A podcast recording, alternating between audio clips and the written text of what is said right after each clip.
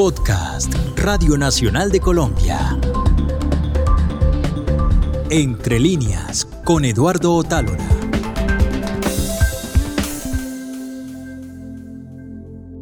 Estábamos aburridos. Nuestros juegos sobrepasaban todos los límites. Si alguno caminaba por el borde de la piscina o la quebrada, lo empujábamos. Nuestro sueño era vivir bajo el agua donde nadie pudiera hacernos daño. Concursábamos por saber quién aguantaba más la respiración. Nos creíamos peces, tan libres, tan livianos, tan despreocupados, hasta que el aire comenzaba a faltarnos. Y entonces sacábamos la cabeza del agua con violencia y regresábamos a la realidad. Pero nada, absolutamente nada había cambiado. Nos insultábamos, nos retábamos, nos dábamos golpes.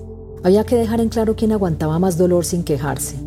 A las dos de la tarde, cuando las baldosas del patio ardían, jugábamos a pararnos sobre ellas con los pies descalzos. El que menos aguantara quedaba a las órdenes de los demás durante 24 horas. La fragilidad era altamente castigada.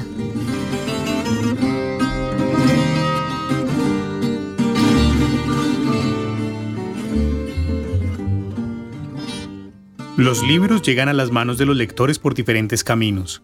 A veces están puestos en las mesas de las librerías, y es como si levantaran sus portadas buscando nuestras manos. Otras nos llegan de oídas, es decir, alguien nos habla de ellos, o los comentan en una reunión, o directamente nos dicen que determinado libro es para nosotros. Cómo maté a mi padre, de Sara Jaramillo, el libro del que acabamos de escuchar un fragmento, estaba en una de las bibliotecas de mi casa, lo tomé porque, como pasa pocas veces en la vida, me había adelantado en todas mis lecturas y no tenía nada para leer. Entonces lo abrí y empecé. Tres días después salí de él, completamente conmovido, emocionado hasta los tuétanos y con esa sensación de orfandad que dejan los buenos libros cuando se acaban. Me costó volver a ponerlo en la biblioteca, pero finalmente lo hice. La razón fue que logré contactar a la autora y entrevistarla. Acá están las respuestas que ella me dio. Las preguntas no las dejo en el audio original porque, en este mundo pandémico en el que vivimos, tuve que grabar bajo un ensordecedor aguacero y mi voz quedó inentendible. En fin, cosas del confinamiento. Pero sin más preámbulos, comencemos esta charla escuchando a Sara Jaramillo contándonos por qué terminó tomando el camino de la escritura.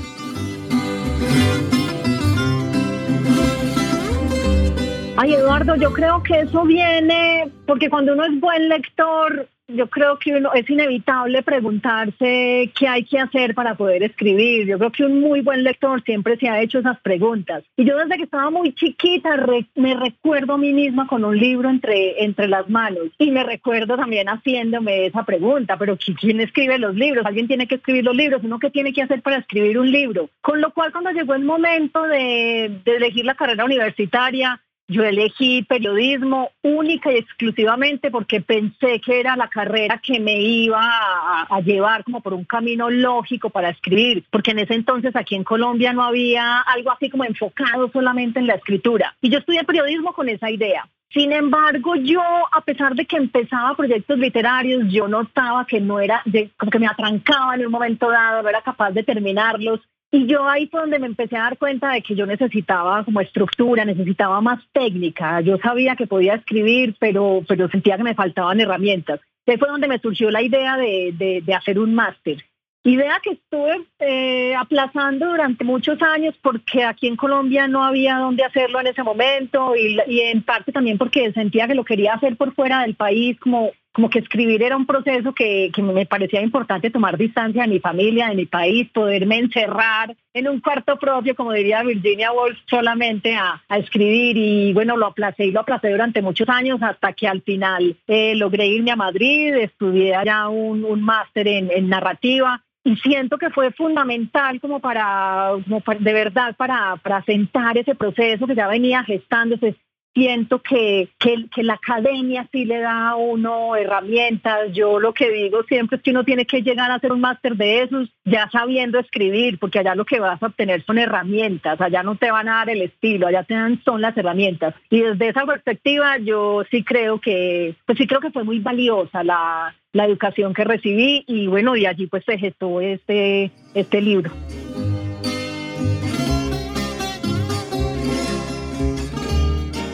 Nos dijo Sara en la respuesta anterior que de pequeña siempre tenía un libro bajo el brazo. Por supuesto no me aguanté la curiosidad y le pregunté por qué era así. Acá está su respuesta. Ay, Eduardo, mira, son varias razones. Una de ellas es porque yo vivía, como mi familia era tan numerosa, yo tengo hermanos trillizos y todos mis hermanos son hombres y entonces vivíamos en las afueras de la ciudad, vivíamos en una finca. Con lo cual yo no tenía amiguitas de cuadra, ni amiguitas de barrio, ni tenía vecinas con quien jugar. Y como todos mis hermanos eran hombres, entonces también como que no siempre encontraba interlocutores para mis juegos y para mis intereses. Y yo sentía que cuando leía, pues era algo que podía hacer yo sola, que no necesitaba de nadie más. Entonces, eso fue un punto importante. Otro punto importante es que la mejor amiga de mi mamá era bibliotecaria de un colegio. Y ella desde, desde claro, ella tuvo, tuvo muy buena falta como bibliotecaria y se dio cuenta de que a mí me gustaba mucho leer y a mí nunca me faltaron libros en la casa. Es que yo salía a vacaciones y al otro día estaba llegando una caja con 20 libros que ella había seleccionado para mí. Entonces no solo tenía buenas lecturas en abundancia, sino también muy seleccionadas.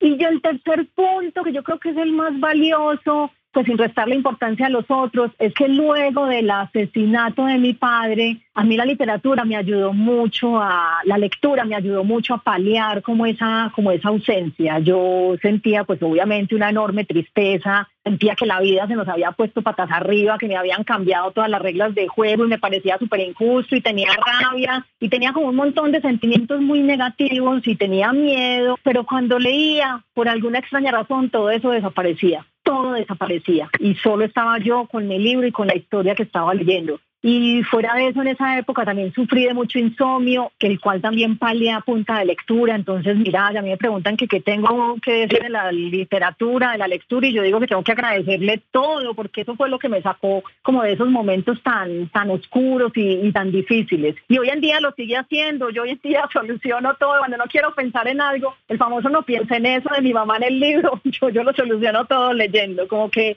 es una forma de, de evadirse de la, de la realidad, de una forma muy sana de evadirse.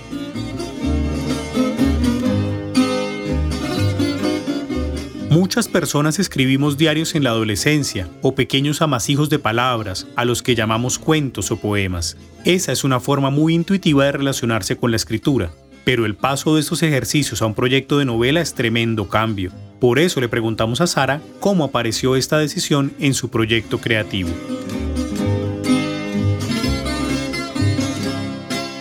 Yo creo, Eduardo, que tener como esa exigencia académica es importante. O sea, lo que te dije ahora, el máster no solo eh, me, otorgó las herramientas, sino que también me ponía presión. Es decir, sentía la presión de que profesores muy buenos, que eran escritores a quienes yo había leído y a quienes admiraba mucho, me iban a leer y entonces yo decía, yo no puedo salir con cualquier cosa, yo tengo que hacer mi mejor esfuerzo. Entonces eso me obligó mucho. Y bueno, estaba también, yo había pagado dinero por ese máster, había renunciado a mi tienda de especias, había dejado a mi novio, había dejado a mi mamá, había dejado al perro, al gato, a mis loras, había dejado toda mi vida para perseguir eso. Entonces yo también decía, yo he dejado tanto atrás en mi vida para poder estar aquí que yo, o sea, que yo le voy a sacar todo el jugo a esto, porque este ha sido el sueño de mi vida, ya por fin estoy aquí, entonces yo me voy a matar. Y eso fue lo que hice, Eduardo. Yo en esos dos años que pasé en Madrid, fueron dos años absolutamente concentrada y encerrada escribiendo. O sea, yo de verdad yo hice muy, muy, muy poquitas cosas en Madrid, con todo lo que hay para hacer y con todas las distracciones que hay allí, pues yo estaba demasiado enfocada en, la escritura. Y con esto lo que quiero decir, Eduardo, es que un libro no sale de, debajo de la manga como si fuera un mago, la, si la inspiración no cae del cielo. No, un libro es un proyecto a largo plazo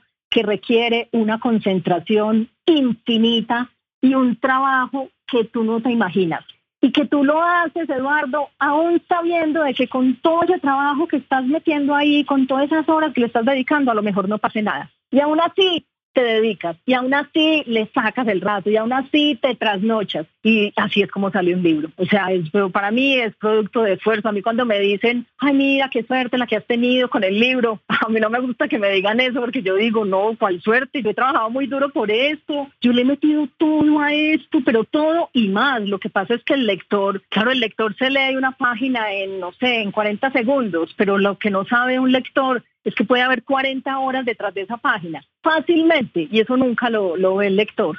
Y yo sí considero que la literatura es eso, es mucho, mucho trabajo y mucha convicción de que pudiendo hacer mil cosas en el planeta, tú solo quieres hacer eso, sentarte y escribir ese libro. Eso es para mí escribir. Para quienes escribimos es más común abandonar que avanzar. Son más los proyectos que se dejan empezados que los que se terminan. Por eso le preguntamos a Sara cuáles han sido esos proyectos fallidos en los que invirtió su energía, pero que luego no llegaron a buen término. Ay, Eduardo, pues yo tengo muchos, es que pues tengo muchos. Yo lo que te digo, yo antes del máster, yo creo que yo empezaba como un proyecto así grande cada año, como que cada enero, así como que cuando uno empieza año, año nuevo, vida nueva y propósitos nuevos, yo siempre me ponía de propósito este año si escribo, si escribo algo como consistente, algo grande, un proyecto grande y tengo muchos proyectos empezados que se murieron. En ese momento yo no entendía por qué, ahora que ya pues que pasé por la academia y que entiendo un poco más como los entresijos y las estructuras y todo lo que hay detrás de un libro, ya sí, claro, ya sí entiendo las razones. Y la razón era pura falta de técnica y pura falta de, herramientas, entonces no, proyectos muchos, no sé si algún día los voy a retomar, pero, pero pues bueno, ahí, ahí están. Y también me siento orgulloso de ellos porque también siento que ellos me llevaron a, también me han traído hasta este punto por, por mi propia incapacidad de darles un término, un feliz término fue que terminé en Madrid buscando herramientas para poder lograrlo. Entonces, yo creo que incluso a los, a los proyectos fallidos también hay muchísimo que agradecerles. A veces éramos amos y a veces esclavos. Nos humillábamos, nos parábamos los unos sobre los otros, queríamos aplastarnos. Cuando las cosas se salían de control y nos enfadábamos de verdad, terminábamos lanzándonos cosas. Zapatos, tierra, piedras, lo que fuera que tuviéramos a la mano. Lo más grande que esquivé fue un candado, lo más grande que lancé fue un puñado de arena que fue a dar a los ojos de la contraparte.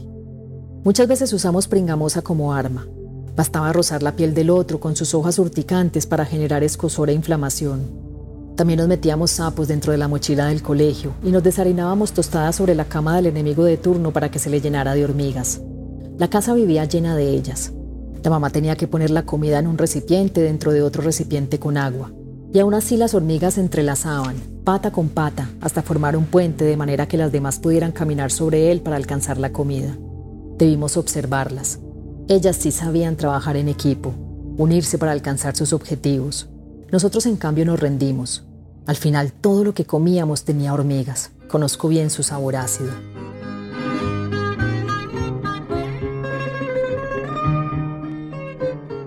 Cómo maté a mi padre es una obra desgarradora que aborda el duelo de una hija y por supuesto de toda una familia luego del asesinato del padre. En ese sentido, le pregunté a Sara si para ella la escritura de esta obra había tenido una función terapéutica. Mira, Eduardo, yo ahora que, terminé el libro y, pues y con todo lo que ha pasado, sí tengo que admitir que, el libro fue una catarsis para mí, que el libro fue una liberación para, para mí. Lo que sí tengo que decir es que eso fue una consecuencia del libro, pero no fue la causa por la cual yo lo empecé a escribir. Yo nunca dije, ay no, yo tengo este guardado aquí tan grande que me ha atormentado durante 30 años, voy a ver cómo lo, cómo lo soluciono y la solución va a ser literaria porque es lo que me gusta, no. Yo inicialmente lo que quería era escribir un muy buen proyecto literario y de repente me encontré en Madrid con todas las condiciones dadas para, para poder hacerlo no tenía muy claro de qué iba a escribir en un principio y yo fui la primera sorprendida cuando empecé a escribir la historia de la familia porque yo era la primera, o sea, yo era la primera que me negaba a hablar de ese tema. Yo te digo que la mayoría de las cosas que cuento en el libro eran cosas que no le había contado ni siquiera a la gente más cercana de mi vida. Y para mí fue muy extraño porque yo lo empecé a escribir y, y el tema se empezó a ir y me empezó como a jalar cuerda y me empezó a llevar y el libro se empezó, se empezó a escribir casi que sin yo lo propuesto. Después de haberme propuesto tantos proyectos literarios fallidos, y es que arrancó casi que, casi que pidiéndome cuerda. Total que yo me vine a dar cuenta de que tenía un libro entre manos ya cuando iba muy adelante. Y me empecé a dar cuenta de que precisamente el hecho de haber estado escribiendo sobre eso me, generaba eso que tú preguntabas, esa sensación de, de sentirme libre, de que ya era capaz de hablar de eso, ya era capaz de leerle, de pararme en un salón de clases y leer eso frente a todos mis compañeros y, mis profesores. Y eso me parecía muy, muy grande para mí, Eduardo, porque yo llevaba toda mi vida como ocultando ese tema o escondiéndolo en un lugar muy adentro de mí y no vas a creer, esas cosas que uno esconde son las que más pesan y las que más no, las que más lo atormentan. Y, claro, me empecé a dar cuenta que precisamente el hecho de ser capaz de hablar de ello y de escribir de ello y de contarle a la gente cuando quedaba con inquietudes acerca de lo que leía, contarle qué era lo que había pasado y por qué le había motivado a escribir eso, me hacía sentir muy bien. Me dolía mucho al principio, yo recuerdo las primeras entrevistas, yo lloraba en todas las entrevistas, a mí todavía me dolía mucho el tema, incluso recién publicado el libro.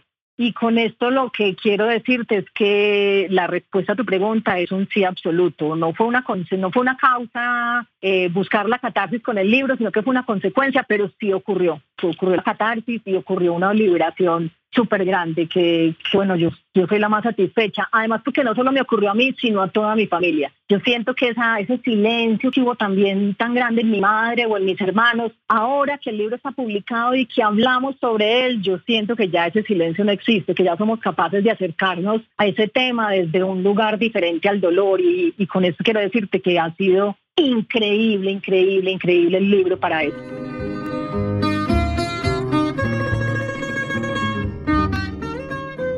En un libro con tantos componentes autobiográficos es difícil imaginarse cuál sería el lugar de la ficción. Justamente por eso le pregunté a Sara cómo había logrado que los hechos reales, relacionados con la muerte de su padre, pudieran verse desde la distancia y de ese modo convertirse en una obra literaria.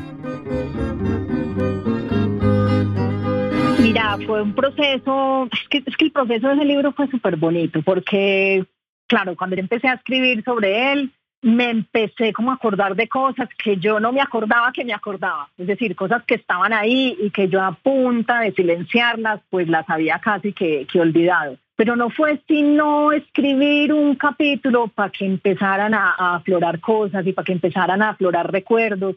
Otra, otra cosa que me pasó mucho durante la escritura es que yo llevaba muchos, pero muchos años sin soñar con el papá. Y yo de repente empecé a soñar un montón con él. Y bueno, entonces claro, los recuerdos como que ya venían, pero es que yo ya no los podía parar. De hecho, mira, el título del libro, Eduardo, obedece al proceso que yo viví escribiéndolo, porque yo durante el proceso de escritura hice como tantos esfuerzos por evocarlo, por revivirlo, por acordarme de cosas, por traer cosas a mi presente y hacerlas muy vívidas con el fin de poderlas describir Total que yo al final, cuando terminé, yo tenía la historia tan vívida, pero te digo que es como si hubiera ocurrido ayer. Y ahí fue donde yo hice como ese clic y dije, yo, o sea, yo tengo que matar al papá porque yo no me puedo quedar con esta historia, con esta historia tan viva. Es que yo cierro los ojos y lo veo. A mí eso me impresionaba mucho porque yo llevaba mucho tiempo como, como tratándome de zafar ese, ese recuerdo. Y, de ahí salió el título. Precisamente el título lo que quiere es narrar ese, ese proceso, cómo haber tenido yo que revivirlo para poder escribir la historia, pero luego haberlo yo mismo tenido que, que matar. Y fue bonito, Eduardo, porque finalmente era una, era una muerte, pues era una muerte metafórica, era una muerte donde no había sangre, sino que había tinta, como digo en ese capítulo final. Y, y la literatura era algo súper importante para mí, que además me la había heredado mi papá. Entonces, mira lo grande que es para mí haberle podido hacer ese, ese homenaje de una forma que yo sé que él me hubiera entendido muy bien, que es la forma literaria, porque él también resonaba mucho con lo literario. Entonces, para mí eso fue gigante y para mí la mayor satisfacción del libro, Eduardo, bueno, está lo literario, está todas las cosas lindas que me ha traído, está todas las emociones, todas las buenas noticias que recibo todos los días. Pero si a mí me preguntan qué es lo más grande del libro, yo digo que es haber podido darle a mi papá como un lugar más digno, ¿sabes? Porque a mí siempre me, a mí siempre me ha dolido mucho el hecho de pensar que mi papá todavía está enterrado en un cementerio al que nunca pudimos volver y que nunca lo han dejado cremar, que porque es una muerte violenta y las muertes violentas se investigan en un país donde nunca se investiga nada. Y a mí eso me, me perturbaba mucho, saber que él todavía está por ahí enterrado bajo tierra. Y y yo digo ahora que, que ya eso no me importa porque ya el papá está en un libro y un libro es un lugar muy sagrado para mí y también para él. Y yo digo que al tenerlo en ese libro le estoy dando como, como toda la dignidad que, que requería su muerte y que no tuvo, porque su muerte, como digo en el libro, nunca fue investigada. Yo, yo siempre he tenido como ese sabor amargo en la boca de, de pensar que su muerte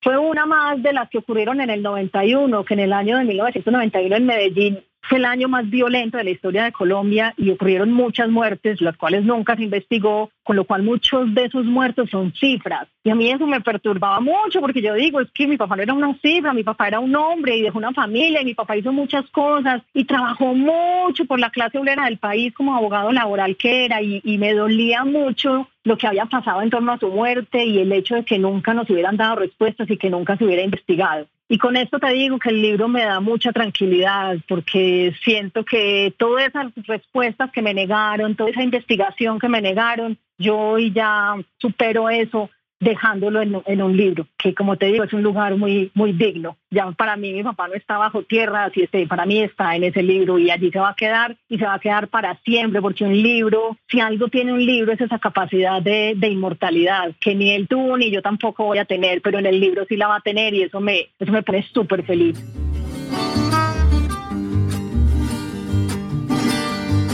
Escribir es un trabajo constante de revisión, por eso no es fácil encontrar la versión definitiva de un texto, esa que se dejará en manos de los lectores con la esperanza de que sea la mejor.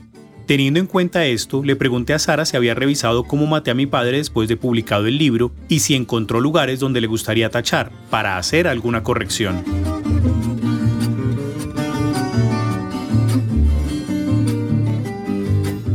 Ay, Eduardo, yo creo que eso es inevitable para, para cualquier autor, pensar que las cosas las pudo haber hecho mejor. Y yo creo que por mucho que se trabaje literariamente alguna obra, uno siempre se va a quedar con la sensación de que, de que la pudo hacer mejor. De hecho, pues mira, el propio Borges decía que la única razón por la que publicaba era para dejar de corregir porque es que uno, si uno se pone a corregir, nunca publica, porque siempre va a aspirar a, hacer las cosas más perfectas. Entonces, claro, yo hay cosas que digo, ay, hubiera metido esto, o, aquí me faltó eso, aquí me faltó lo otro. Pero en términos generales, yo creo que la historia refleja muy bien lo que quería contar, no solo desde la historia argumental, sino también desde los sentimientos. Para mí eso es lo más valioso del mundo, del libro, perdón, ser capaz de reflejar sentimientos tan difíciles de describir como, como el silencio, como la ausencia, como el miedo. Eso es muy difícil de, de describir y yo, y yo los volqué en el libro porque para mí fueron sentimientos que me han marcado mucho durante toda la vida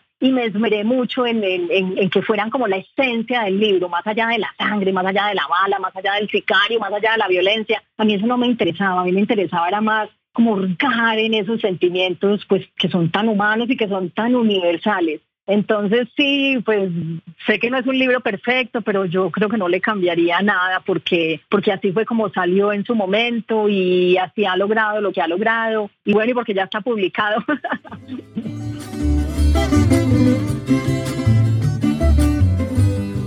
Considerando el éxito que ha tenido como Maté a mi padre, que, siendo una primera novela, llegó a ser seleccionada como una de las finalistas del Premio Nacional de Novela 2020, le pregunté a Sara si tenía alguien a quien le quisiera agradecer su trabajo para que el libro llegara a tan buen término.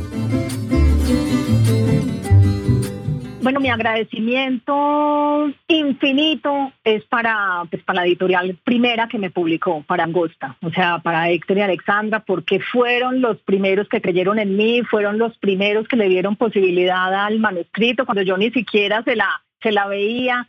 Y yo siempre les digo a ellos que seguramente vendrán otras editoriales y otros proyectos, pero que ellos fueron los primeros y eso nadie nos los va a quitar nunca. Ni a ellos, que yo haya sido su eh, autora de ellos, ni a mí, que ellos hayan sido los primeros en, en publicarme. Entonces, el agradecimiento con ellos, pues es que es infinito. Yo no hay día en que no los vea y no les, y no les dé las gracias, porque sí, porque se la, se la merecen pero en general yo creo que, tendría que agradecerle a, todos los lectores que, que, se han acercado al libro, que se han visto reflejados en el, en el libro, que me han contactado porque tienen historias parecidas, porque se sienten retratados de una u otra manera y porque finalmente yo digo que un libro no, no está completo si no tiene lectores. Y, yo me pongo muy feliz de, darme cuenta de que este, a pesar de ser mi primer libro, haya podido llegar a tantas manos y a tantas manos que lo, que lo valoren y que lo recomienden y que lo comparten. Y que todo lo que ha pasado, claro, está mi cuota, pero también está la cuota de, los lectores, que es los que han hecho posible que todo esto ocurra. Entonces mis agradecimientos siempre serán para ellos porque yo también soy lectora, lo fui antes, lo soy ahora y lo seré siempre. Entonces, más que nadie me identifico con, con el papel de los lectores también y mis gracias son para ellos también. Éramos temerarios, ardíamos por dentro. Llorábamos solos y en silencio para que nadie nos oyera. Ocultábamos el dolor igual que los animales heridos lo ocultan para que la manada no lo rechace. En las noches sin luna extendíamos colchonetas sobre la hierba y nos poníamos a esperar estrellas fugaces para pedir deseos. Sé que todos pedíamos siempre lo mismo, pero ni todas las estrellas fugaces del mundo eran suficientes para revivir a los muertos. No le hablábamos a nadie de aquello que estábamos sintiendo. Queríamos vencer el miedo, pero no sabíamos cómo exactamente. Y entonces nos descolgábamos en bicicleta o en patines por lomas empinadas. Estaba prohibido usar los frenos.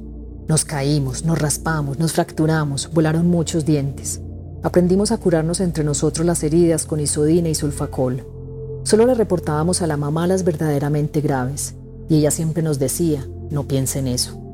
Necesitábamos ser fuertes, invencibles, duros, muy duros, para que ninguna bala pudiera nunca atravesarnos. Nos salió a todos un caparazón en la espalda en el cual nos replegábamos al sentirnos amenazados. Ya éramos conscientes de que la vida es frágil, de que puede escaparse en un instante. No queríamos ser frágiles. Estábamos creciendo, éramos demandantes, éramos exigentes. No sabíamos ni qué queríamos, pero queríamos más, siempre un poco más. Queríamos atención, queríamos interés, queríamos amor, queríamos al papá de vuelta. La mamá era papá y mamá. Cada uno la quería para sí. No estábamos dispuestos a compartirla entre nosotros. Rivalizamos, luchamos por ella, la consumimos. Llegó a pesar 42 kilos y aún así era capaz de guadañar la hierba, aspirar la piscina y lidiar con los problemas y las demandas de todos. Parecía que nunca se cansaba. Nosotros en cambio nos creíamos los fuertes, pero la única verdaderamente fuerte en casa ha sido ella. En materia de fortaleza dejó una marca muy alta. Nadie ha sido capaz de superarla.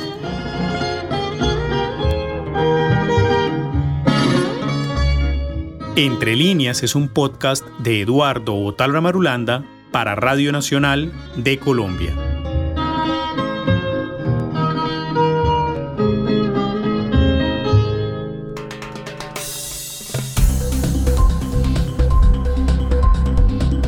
Este fue un podcast de Radio Nacional de Colombia.